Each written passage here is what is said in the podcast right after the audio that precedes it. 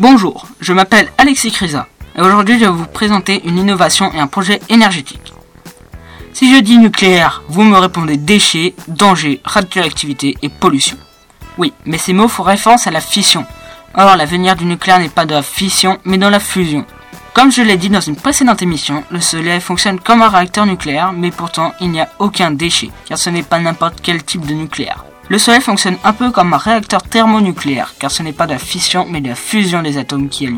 Je m'explique. Lors de la fission nucléaire, le fonctionnement de nos centrales actuelles, le but est de casser des atomes. Le noyau des atomes est scindé en deux. Cette réaction est accompagnée d'émissions de neutrons, en général deux ou trois, et d'un dégagement d'énergie très important. La fusion nucléaire est beaucoup plus avantageuse pour différentes raisons. Par exemple, l'absence de déchets nucléaires tels que le plutonium. Le but de la fusion nucléaire est de rapprocher deux atomes d'hydrogène, plus précisément deux isotopes stables de hydrogène. Pour ceux qui ne savent pas ce qu'est un isotope, c'est un atome auquel on a retiré un ou plusieurs neutrons. Les deux isotopes que l'on doit rapprocher pour réaliser la fusion nucléaire sont le tritium et le deutérium à une température de plusieurs millions de degrés. Une fois rapprochés, le tritium et le deutérium fusionnent et le nouveau noyau créé se retrouve dans un état instable. On tente de retrouver un état stable en éjectant un atome d'hélium et un neutron avec beaucoup d'énergie. Pour vous prouver à quel point la fusion nucléaire peut être puissante, je vais vous présenter la Tsar Bomba. La Tsar Bomba est une bombe à hydrogène ou bombe H de 57 mégatonnes. Pour ceux qui se le demandent, la puissance de 1 mégatonne équivaut à 1 million de tonnes de TNT. La Tsar Bomba a été créée en Russie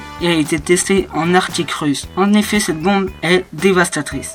Le champignon nucléaire qui en a résulté s'est élevé à une altitude de 67 km avec un diamètre de 30 à 40 km. L'explosion fut visible à plus de 1000 km. La chaleur ressentie à 300 km et l'onde de choc a fait trois fois le tour de la Terre avant de s'arrêter. J'espère que cela vous aura plu et au revoir.